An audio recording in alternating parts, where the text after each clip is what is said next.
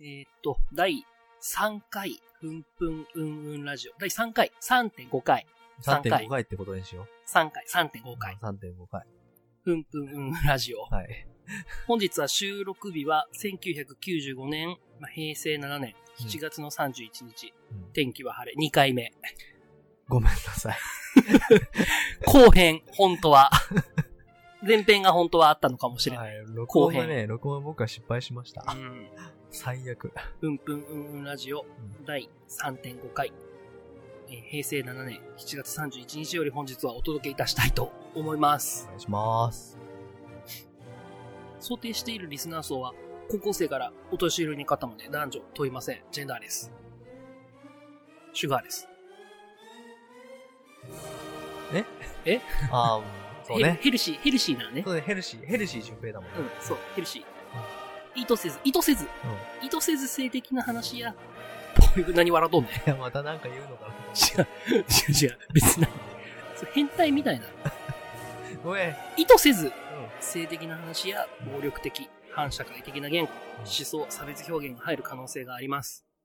えー、なんでメディアリテラシーとかネットリテラシー、まあだから嘘を嘘だとして、まあ楽しめない人はちょっとご視聴に向かないかもしれないので、ここでうんね、うんあの、思いっきし、うん両耳をバーンって手で してもらうと、思いっきしやってもらうと、あの、音が聞こえなくなると思うんで。ラジオうんぬんじゃなくて、え？え、永久に、あ、いや、治る治る、治る、治る、治るから。うん。あ、鼓膜破れても治るからね。うんだからご家族、ご友人。恋人の前で主張することっていうのは、まあ推奨はしてないけど、まあ、聞いてもいいんじゃないかな。うん。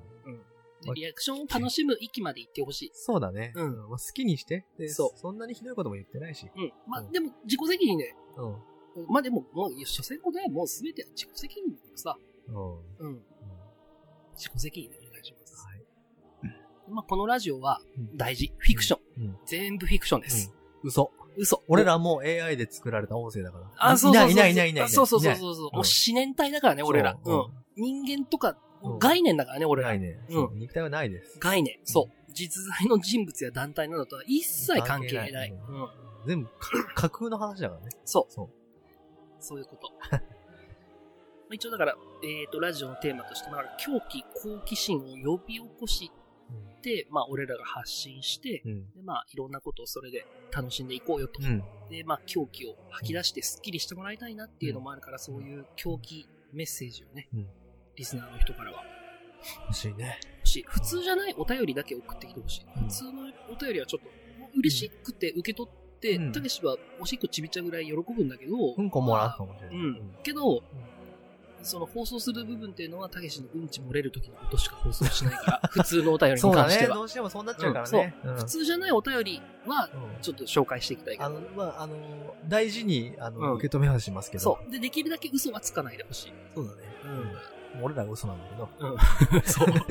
難しいよね、だから、ね。難しいよ、だから。難しい。そうう。ん。本当難しい。まあ狂気メッセージ、今日もじゃあ一個ちょっとう入れとくんだけど、ん。うん。まあ、あの、俺、うんまあ一応、こんなでもね、うん結婚してもらえてさ、うん。あの、奥さんがうん。いるんだけうど、ん。それ嘘とかじゃなくてね。難しい難しいから。いる、本当にいる、いるうん、いるんだけど、うん。で、あの、お尻にさ、うん。話しかけたらどうなるんだろうと思って。あ、まあ。うんはいはいはいはい。奥さんのね。うん。だから、何？性的には見てない、別に。うん。おそう。いうことじゃなくうん。そういうことじゃなくてうん、ただ、その、お尻うん。に話しかけたらどうなるんだろう。うんって思っちゃったんだよね。うん。だから、うん。結構長いこと話しかけてた、毎日。難しいんだわ。あ、お尻に話しかけるって。うんお前お尻に話しかけたことないでしょ？いや、ないね、ないね。うん。後ろ姿声かけるのとは違う違う。お尻に向かってうん、お尻が今日どんな一日だったのかなって。うん。今日ちょっと汗かいたり、うんさあ、暑かったから。もう、お尻目線で話をするの？いや、でも、んじゃあ考えて考えてよ。お尻に話しかけようって思った時に、どうお尻、だから、お尻に話しかけなきゃいけないから。だから、うん最初だから、うんお疲れ様ですとか、距離、距離感も難しいからさ、あ、そうか。うん、そう。お尻としては初対面年が上なのかうん、下なのか、人間でも欲しい。年はでも、うん。お疲れ様ですとかうん、今日調子はどうですかとか、うん、うん。話しかけてたんだけうん。結構長いこと。うん。1ヶ月、2ヶ月ぐらいやったそのの。話しかけられてる人間の側はどう思ってるあのね、のなんか、いろいろね、うん。考えたみたいよ。なんか俺がね、何話しかけとんねんみたいなうん。リアクションから始まって、いや、お尻に話しかけたらどうなるんだろうと思ってって言って、うん1日1回以上話しかけるようにしてたんだけど、だんだんね、話せるようになってくるの。いやこ 怖っ何かが返ってきてるの？その、俺の中でね？こうかなみたいな。うん。ででも最初はほんとずっと一方的な語りかけでしかない。お疲れ様でした、今日も。うん。うん。うん。そうだから、うん。逆に容易にはだからお尻には触らないよ。まあだって知らない人に急に触れたりしないの。もちろん。まあ、だからそういう人格を持ったものとして、まあ人かどうかもわかんないから。まあ人かどうか別そう、に難しいんだけど、本当に難しい。だからやってみたの。うん。話しかけたらどうなるんだろう。んで、途中、奥さんの本人の方は、うんまあなんか、毎日話しかけてきて、うん。リアクションがない日が続いてたんだけど、うん。なんか、ある時ねうん、奥さんはね、うんなんか、高い声でね、お疲れみたいな言ってきて、言ってきたから俺ムカついて、俺尻に話しかけとんだわって言って、おめえじゃねでも優しい奥えさん。喋るんじゃねえわって。優しい奥さんだと思う。お前が喋っとんだろ、それ、みたいな。な。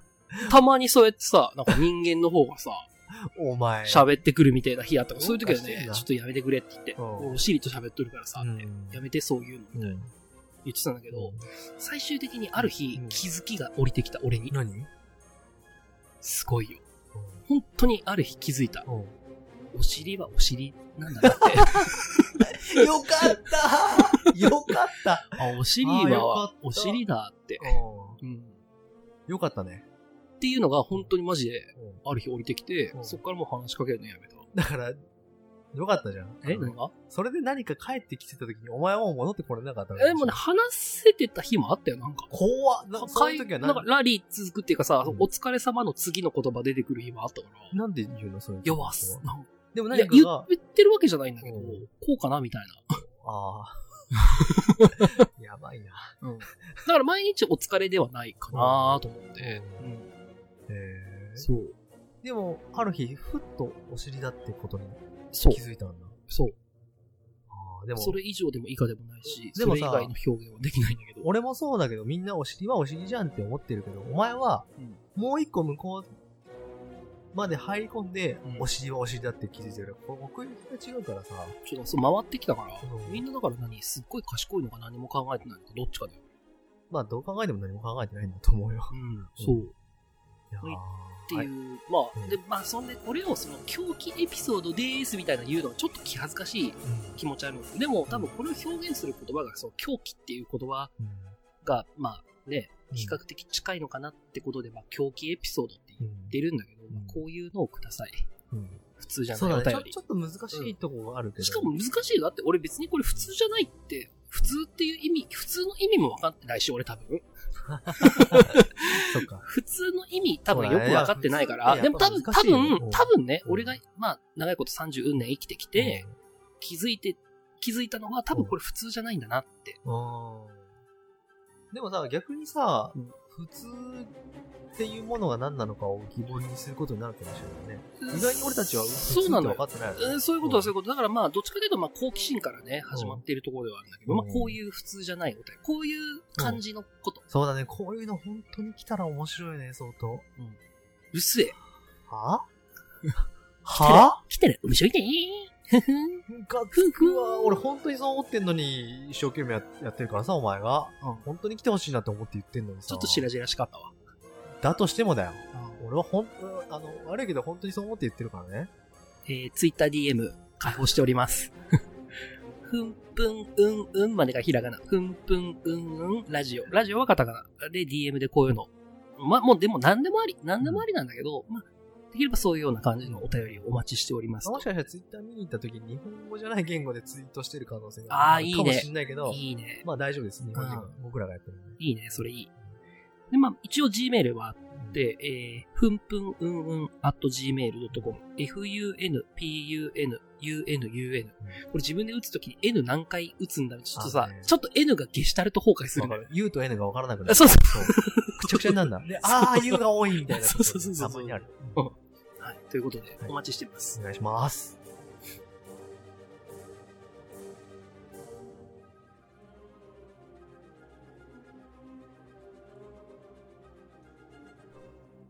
ということで、うん1995年7月31日からお届けしているんですけども、うんまあなんでわざわざタイムスリップしてきたかっていうのは、これまあ2回目になるのかな、この企画自体は。そうだね、2回目だね。うん、まあ結局俺が欲しいもんあって、うんわざわざここまで来てるうん。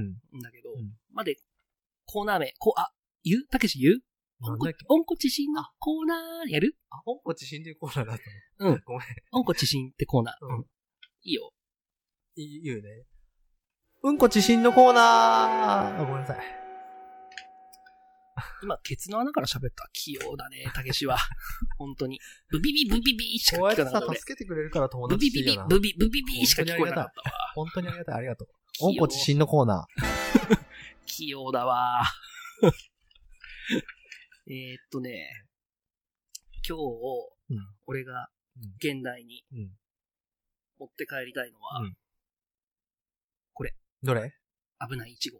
あ、前になんかちょっと話してたね、なんか。そうう、ん危ないイチゴ。これがね雑、誌なのそれ？これはね、一応ね、雑誌なんだけど、なんか、あの、あれだね、クイックジャパン的な、あの、形してるっていうか、厚みとかも、なんかそんなうん感じで。、そう。うん。おしゃれっちゃおしゃれでしょ。うんおしゃれだね。そう。うん。まあ、この温故知新のコーナー、まあ、古い雑誌。うんだから、埋もれてっちゃってるものっうん。ていうのを、まあ、掘り出して、うん。で、まあ、現代にね、うんこうやって発信してうん。いきたいなって。うんまあその、思想であったりとかさ、考え方であったりとかさ、うんそのカルチャーっていうかさ、うんっていうのを、まあ、現代に持って帰りたいなって。うん。と合わせて、まあ、現物も持って帰りたいなっていう。でも、まあ、たけしの許可がないと、うん。持って帰れないっていう独自のルールを勝手に設けてそうだね。るんだけど、うん今回これはね、うん持って帰りたい。危ないイチゴ。どん、だから。ちなみにこれ危ないイチゴをうんボリューム1だか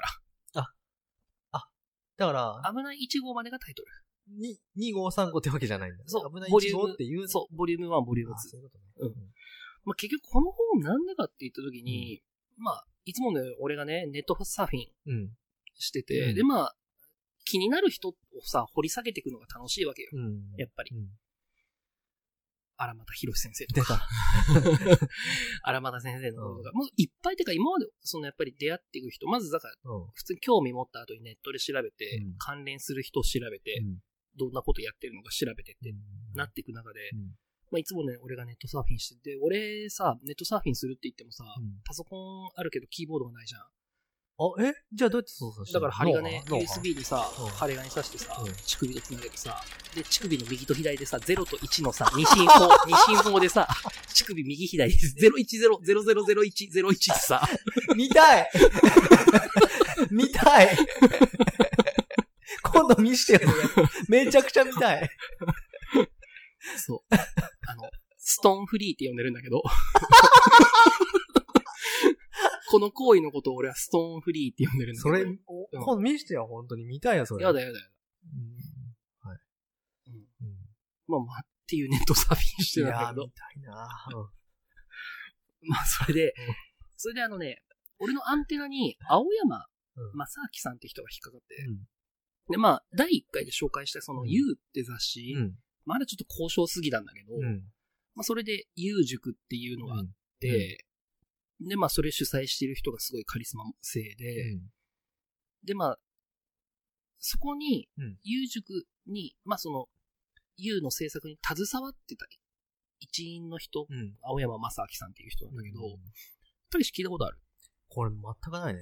全くない。ない。結局その95年、まだまあ、インターネット普及する前だよね。うん。だったんだけどさ、だからもうアングラがもっとアングラだったわけ。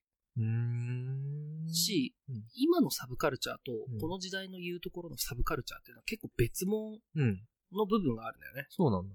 うん。うん。っていう時に、だからまあ、鬼畜系うん。電波とかさ、うん。そういうあ、なんか感じの。懐かしい響きだね。懐かしい。でも、ここから始まってるのは、この人たちが、うそういったカルチャーを。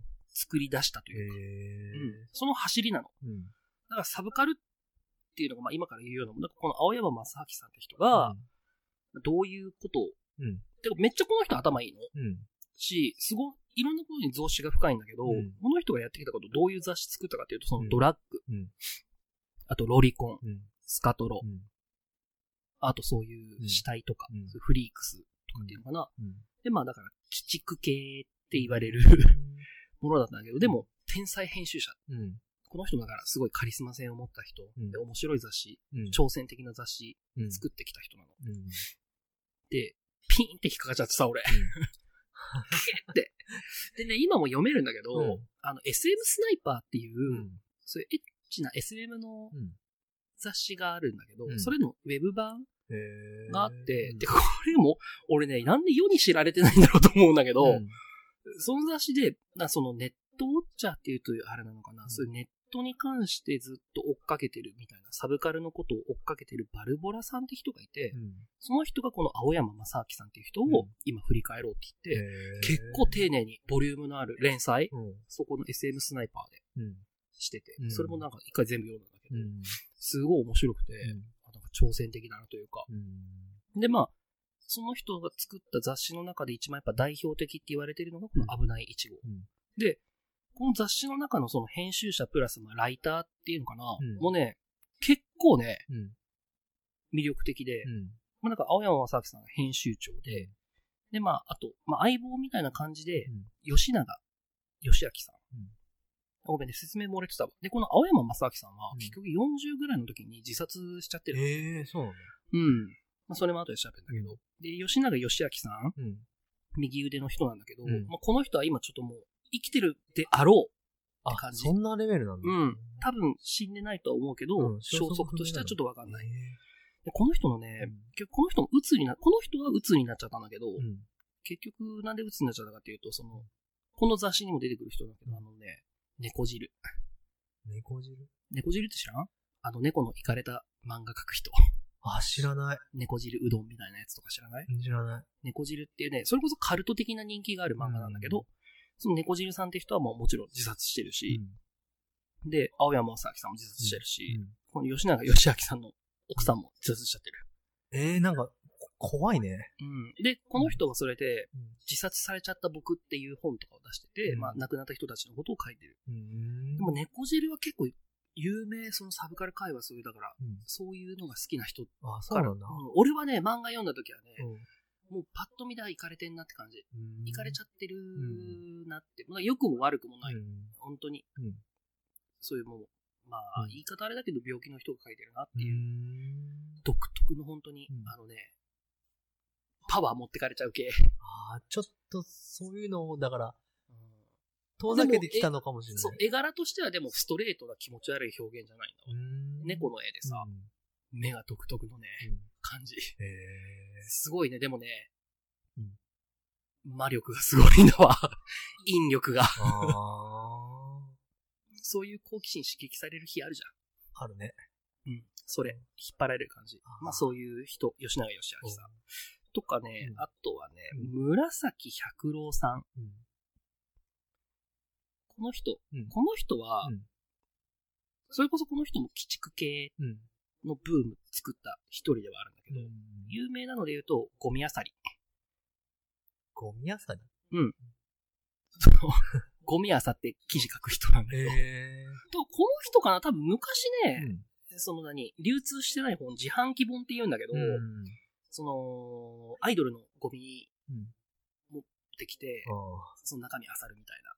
あ。へえ。それ自販機本ってことはエロ本と同じ類でみたいそうそうそうそうそうそうそう。っていう、あと、だからこの紫百郎さんは、うんあとあの、根本圭なん、ガロ系？うん。ガロのじゃないでしょ？黄金騎士の、じゃないでしょ？ゆけ風のごとくの人お。前がパチンコで打つやろや そう、そう。パチンコ打つとか言うんじゃねえ奥さんにバレたら怒られるだろ。知らねえよ。まあ、お小遣い制じゃないんだけどね、うち。知らねえよ。根本圭さんもかなり有名。うんどっちかというと、あの、あの、あの人でしょ、あの、ガロって、あの、名前が出てこない。まあいいや。まあ、うん。ガロ系、まあだからガロの話もするじゃん。もうしょうがないな。いやうん、してよ。泉正幸。うん。あ、泉正幸。うん、ガロうん。糸井重里。うん。恵比寿義勝。うん。知り上がりことぶき。うん。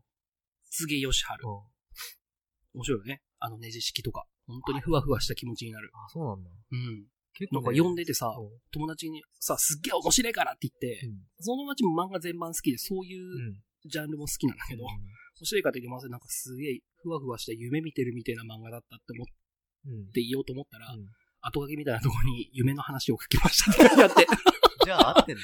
すっげえな、でもすっげえふわふわした気持ちになる。で、まあガロ系で、だから猫汁、うん花熊優作さんとか多分見たことあると思う、絶対。うん。三浦淳、あ、ミラジオ。山田花子とかね。まあそう、結構有名な人がいるんだけど、うん。まあこのね根本圭さんも、あうんれだわね。あの、そういう電波系、うん。悪趣味系、サブカルチャーうんっていうのに影響を与えてるんだけどね。うん。で、まあこのそう、紫百郎さんって人の話に戻ると、うんまあだからこの人はね、うん最後ね、うん視察された。ええ 視察されちゃった。ええそれは、その、経緯っていうか、今回話あ、別にいい。よ。え、これ、あウィキに載ってるからねあ、。そうなんだ。もともとその犯人は、根本圭さんを殺すつもりだったんだけど、うん根本圭が不在だったから、うんこの紫百郎さんをうん。視察した。それたまたまそこにいたから。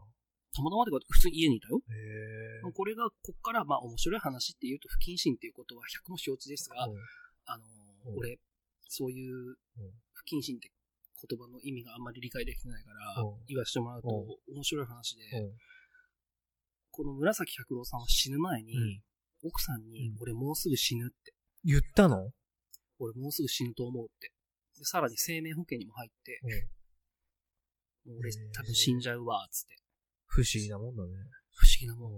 だって、この人そういうだから鬼畜系みたいなのやってたからさ、うんやっぱ、そうおかしな人が寄ってくるうん部分はあったんだろうね。でもこの人は、うんかこの人に、紫百郎さんに関しては結構その職業的にうん気違いを演じてて、うんで、後に自分でも言うんだよ。こういうそうゴミ漁りとか、うんあくまでもこの本全員そうなんだけど、うんあくまでそういう趣味の悪いことをうんシャレとしてうん。楽しもう。うん。紫百郎さんは特にそうなの。うん。シャレとしてっていう気持ちだったのに、うん真に受けちゃう人がいっぱい出て、いや、うんそういうんじゃねえんだけどなって、そういうつもりじゃなかったって。それさ後々、後々後悔してるんだよ、この人。俺らもさ、うんちょっとその辺の線引きしながらやんないと怖いとこあるね。だからそれで言うと俺たちは多分そこまではやらないけど、そうだから俺う、んそれで言うと、俺が間違えちゃった時に、たけしが止めてくれるかなと思ってる。だといいけどし俺も間違えないようには気をつけてるけど、俺がでもそれはそう、分かってる分かってる。たけしの言わんとしてることは分かってるよ。分かってるけど、でも、できるだけまあね、面白がりたい気持ちはある。うん。俺ね、俺、お前と間違えられて俺が死ぬような気がしてんだ。何？もしそうなんかあったら、生命保険かけな。お前に、お前が、俺受け取り人でいい？そそれでいいよ。あると。うん。まあほんでそう。この人それで奥さんにそうやって言ってて、でその後この森園ミルクさんって人が書くんだわ。うん。旦那さんの話を。そのことを？うん。そうへそれでね、うんすごい不思議なことがいっぱい起きるのよ、この森園ミルクさんに。ー不思議なこと？うん。亡くなった後にさ、うんそのパソコンになんかメッセージ出たりとかさ。へえ。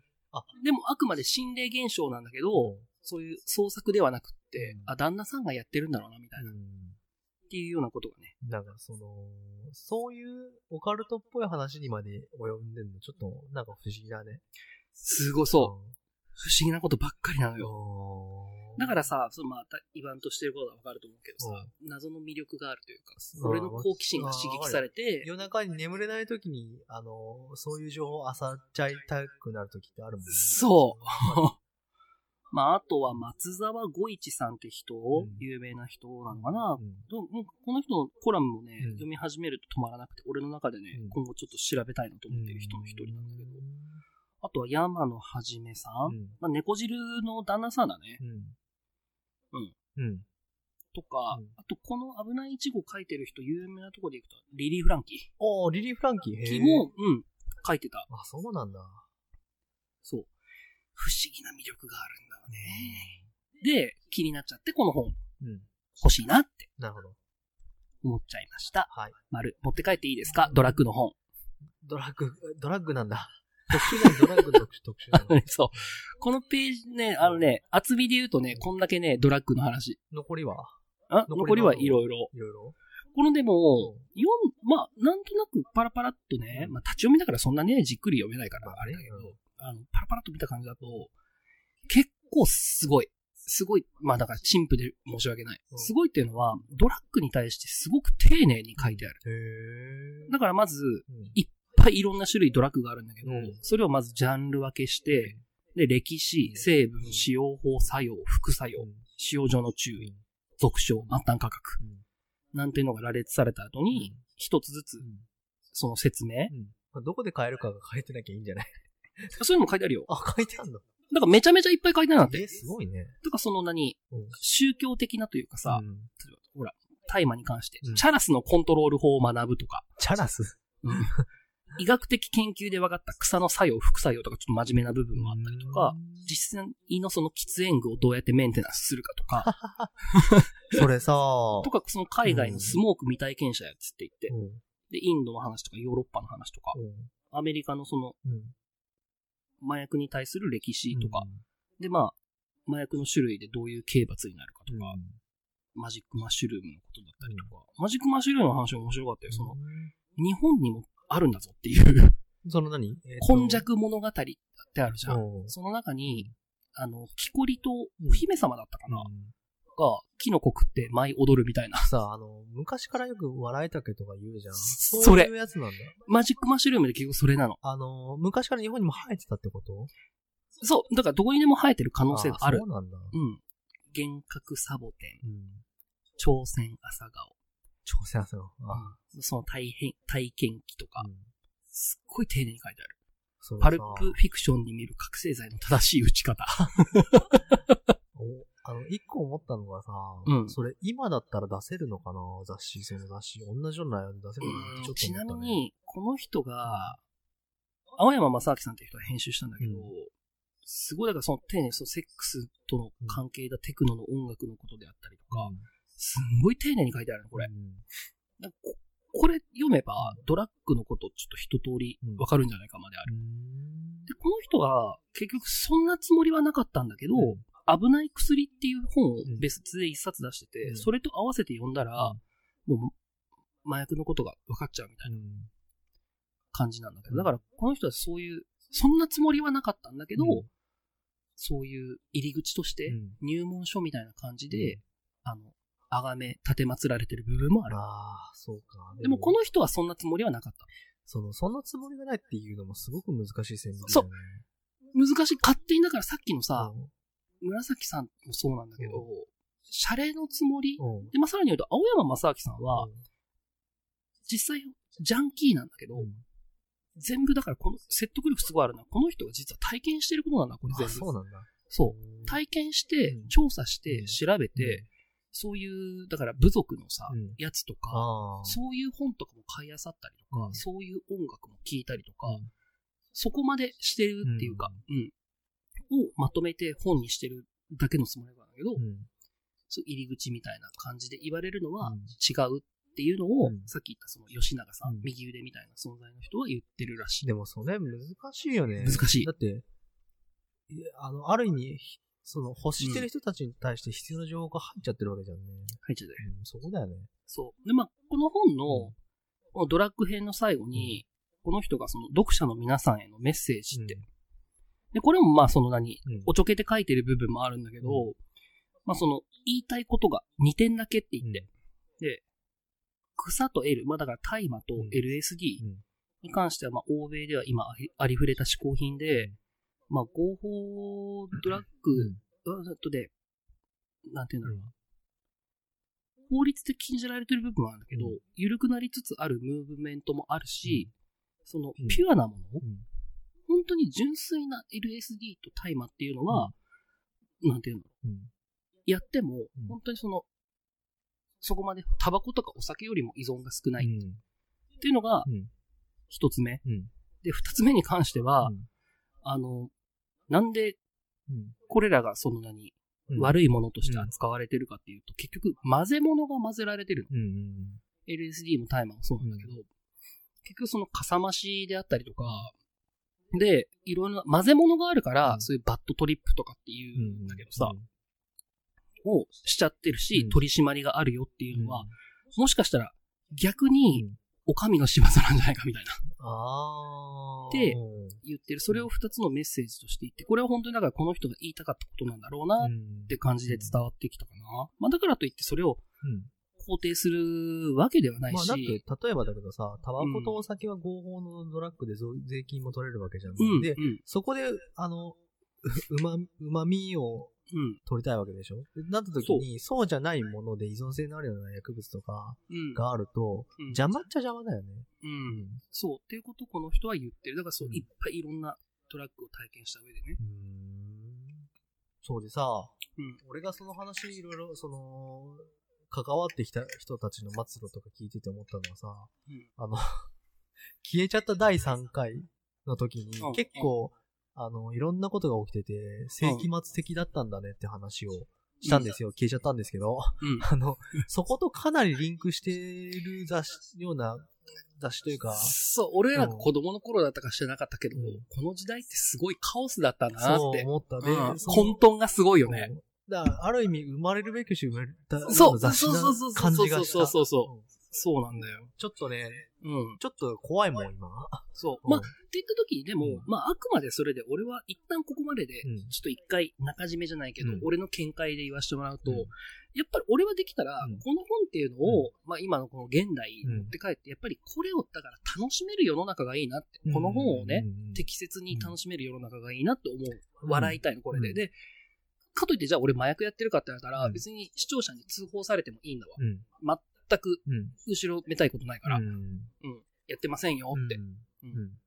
言えるから全く問題ないんだけど、うん。っていうのもさ、俺、まあ、どうかな、まあ、フィクションなんだけど、まあ、知り合いが、まあ、大昔ね、うん。たけしの知ってる人じゃないよ？うん。大昔、知り合いがまあ、まあ、60近い人なんだけどさ、昔だから金があった時に金何使ってたんですかって言ったらさ、まあ、薬もやったことあるね、みたいな、うん。言ってたの、うん。結果その人さ、うん。50過ぎでさ、膵臓取っちゃってさ、ああ、そうなんだ。もう、体ボロボロになっちゃって、うん。悪い人じゃないん。本当に仕事をお互い様でさ、やらせてもらって、だから今もそうやって連絡取り合ううん。ような人だからさ、うん。本当に悪い人じゃないの。うん。なんだけど、そうやってう、ん。後々、うん。膵臓を取るようになっちゃって、うん。それで仕事も辞めて、うん。ボロボロ本当に、うん。日常生活もままならなくて、うん。飯も食えなくてみたいな。で、その人の話聞くと、うんまあ、うん因果応報やねと。あ なるほど。いろいろやってきたから。そうそう。って言ってて、ああ、うん絶対、まあ、うん。麻薬やらないなってうん。思った。うん。っていうところまで含めて、うんそういうことをいろいろ理解した上で、面白いなって、うん。笑いたいなっていう。そうだね。それを思そういった意味では、は、やっぱり知らないと笑えないから。うん。あと思ったのが、その、前がその、そういうものを冗談として笑える世の中であってほしいっていうのってさ、俺、うん。ちょっと前に、これうん今だったら出せる雑誌なのっていうことをすごい気にして喋ったじゃん。うん。でも、それっていうことはつまり世の中に出しちゃいけない情報があって、それを、うん。あの、なんだ、見えないところでコントロールされてるってことは、ある意味表現もコントロールされてるっていうことでもあるわけじゃん。うんってなった時に、うん情報としてこういうものがうん一個あったり表現としてあったりってするのは、うん。あのーあってもいいんじゃないかなと思う。そうだね。うんそ、の上で、うんき。ちんと法律で裁かれるというか、あの、うん守らなきゃいけないルールだけがきちんと守られればいいと思う。そうそうそうそうそう。それはもう自己責任とかじゃなくて、そうそうそう。もうだから、いうんっぱいだからいろんなこと知って、うん笑いの幅が広げたいなっていうのはあるかな。うんこれを、だから今、現代に持ち帰って皆さんにご紹介して、これ読んでーん。でもそれで、やっぱりその、あれ、なんか、薬に対して恐怖するっていう感覚もあると思うし、うん。でもその恐怖が取れて、より向き合えるというか、大体何が怖いかがもしかしたらちゃんと分かるよね。そういうことそういうことそういうことそういうこと大事なことだと思うわ。そうそうそうそうそう。で、まあだから大事なメッセージだと思うんだよね、このそうだね。んうん。暗に隠しちゃうっていうことは逆に興味をかき立てることにもなると思うし。そう、そうなの、そうなの。うん LSD なんてあれだからね、うんちゃんとした博士が作ったもんだからね。うん。それは面白いね。うん、本当に。で、その博士はずっとね、うんこの95年の時点で、LSD は不当な扱いを受けてるって。うん。そこさっきも言ったように、そうやって混ぜ物がさ、うんあるとさうん、良くない効果が出ちゃうから。うん。まあ、健康を害したりってことだよね。もちろんもちろん。そういうこと。まあだから、うんなんかね、うんこれで変わっていくとうん。いいかなと思う部分もあるし、うん。そこまで含めて知ってると笑える部分もあるじうん。知ってるから防御ができるってこともあるだろうしね。ゃん。うん。だから俺言いたいよね、その知り合いの人に。うんどうすか？つってうん。あの、覚醒剤漬けの膵臓どんな匂いでした？みたいなさ。とんでもねえ匂いするんすか？みたいな。言いたい。で、笑いたい。うんその人と。うんあああ。っていう部分はあるね。いいんじゃない？持って帰って。もう。あ、え、いいの？いいの？俺絶対ダメだと思ってたわ。か考えが変わった。あ、本当に？あよかった、まあちなみに後半なんとなく言うとね、うん結構何うん。日本一辛い辛いカレーに挑戦とか。急にマイルドだな、なんか。いやね、本当にね、でもカオスだよ。うんわら人形でゴンって。とか、なんだろう、イタリアの、イタリアのアングラカル、日本のアングラカルチャーを紹介している雑誌とかね、まあ、野宿少女の話、タイの、なんか犯罪科学博物館の死体とか展示してある？か科学博物館あ、なんかあったね。うん。とかね、放送禁止用語、御用実例集。雇用。け、たかがコックの分際でって書いてあるわ。それ何が、コックの分際って言った方がいるね。えー、たかがカモシカの分際で、たかが看護婦の分際で、とか書いてある。全部差別的なこと言っても。まあ、そういうことだろうね。うん。東京のヒットマンの話。あ、まあ、これはでもちょっとね、まあ、本当にやってるのかやってないのかみたいな感じなんだけど、うんなんかこれはその胸クソ系、鬼畜系、だからその、連続強姦魔に、本誌記者に悪魔の告白みたいな、うん鬼畜インタビューみたいな。うんでも左下にさ、うん広告でさ、求む腎臓って書いてある。注意、交換は法律で禁じられていますとか。そう。なんかこれはその何、それこそ本当にシャレうんの部分だとは思うんだけど、でも、まあ真に受ける人もいる今は特にに厳しいと思うわ。厳しいと思う。それはしょうがないよね。それで本当に、あの、怖い思いしてる人とかもいるから。うんそうだよ、だからそういう人に出会っちゃった時に、俺もさ、ね、ふざけることはやっぱり、できないからね。うん、しないうん。けどね。なんか、すごくバランス取んなきゃいけない時代だなとは思うね。けど気にしすぎてても俺良くないと思うの。だからその辺のバランスだよね。うん、そう、そういうこと。あと、魅惑の犬鍋。あ あ、これは効くぜ犬肉き食ってチンポビンビンって書いてあるわ。あ、精がつくな うん。って言われてるの。韓国、韓国のあれなんだけど。うん。わけわからんね。わけわからん表も載ってるよ。何しようって。射精実験の性欲対象の一覧って。何で測るの？量？いや、よくわかんない。えっと、10代はね、女性が30で、20代はねう、ん春が3、小説3、女性24って書いてあるわ。これ適当に作ったやつね。告発動物虐待地下オリンピック。ひどいタイトルだな。一週間セックス、一週間コミュニケーションのうん賭博地となるか。あ、一週間セックスってさ、週間ビデオレビューって書いてあるわ。なんかたまたまなんか俺も調べたんだけどさ、うん発がん性のリスクが高いんだってね。だからやんない方がいいって。なんか俺はね、う馬とセックスして直腸突き破って死んじゃった女の人の話みたいなニュースでやってた気がする。ああ、なるほど。たまに聞くよ、でも。何年かに一回そんなニュース聞く？いや、マジマジマジマジ。海外だけどまあね、いずれも。もうあんま聞かないね。とね、まあ、リリー・フランキーさんはね、僕が被差別音楽にハマってた日々。この頃の、だから、あれようん、あのー地下アイドルみたいな。ああ。追っかけてた話みたいな。うん。結局情報がありふれてないからさ、もっとアングラ感すごかったいや、のよそうだろうね。うん。手だでも、手だでもないしね、情報を。そう。で、そこで、うんその、素敵な仲間に出会ったりとか、みたいな。今なんかこう素敵な俳優みたいな感じだけど、昔そんな感じだったのね。まあでもなんか俺そういうね、うんリリー・フランキーのイメージってね、そういうサブカル方面うん。の人だとずっと思ってたの。もう俺も何、うん子供の頃からやっぱ、ああいうバウとかさ、うん宝島とかうんさ、ああいうの好きだったのよ、うんやっぱり。でもその頃はなんかうんちょっと中二病的な部分もあったよ。こんなアングラな感じのね、知ってる俺強え感も確かにあったと思うんだけど、うん。まあその頃からやっぱリリー・フランキーをそういうサブカルっぽいイメージが。俺が、その、俺とリリー・フランキーの歴が違うからっうん。ていうのはあるわな。だから逆にびっくりした。うんあのー、何？ドラマのうん。原作かなあれ。ああ、えっと、なんか、おかんと僕と、東京タワーみたいなやつ。うんそう。僕の股間の東京タワーみあの泣ける話。でも俺もちょっとサブカルのうん。人だと思ってたから、その、そう、だから、三浦、三浦淳とリリー・フランキーはそういう感じ。感じ。だからさ、うん時々おとんって言ってたじゃん。うん俺、お母さん、おおかまの人なんだと思ってて、時々お父さん的な部分を出す話だと思ってたら、普通にいい話だよね。うんそう、だからその、やっぱりまあ結論ね、その、いろんなことをうん笑っていきたいなっていう気持ちがあるんだけど、うんそういうためにはやっぱりこういううんのもうん触れることもいいのかなって幅が広がる。まあうん。さそこ、そこがさう、んそこが広がるというか。そうだね。なんかね、うんあの、俺の好きな漫画家の内藤康弘先生も、うん。ツイッターで言ってたんだけど、なんで人は勉強するかっていうと、うん。あの、笑いの語彙が増えるからいいよって言ってて、いや、わそれはでもそううだと思うわと思って。うんそうそうそう。まあでもやっぱ体力あるときうんに、正常な状態で、そう。そうだね。だから真に受けちゃうっていうのが一番うんそういんだろうなと思う。そう。それは良くない。真に受けるような精神状態とかだとね、良くない。そう。良くないと思うわ。ということで、これうん、持ち帰ってもよろしいでしょうか？いいよって。しただあんま人目に触れるとこで読まない方がいいね。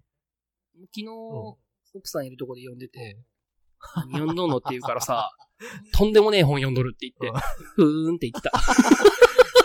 この夫婦関係すごい羨ましいんだよね。なんか まあでもそれはだから信用があるそうだよね。そうそうそういう感じがさ。そう、信用がある。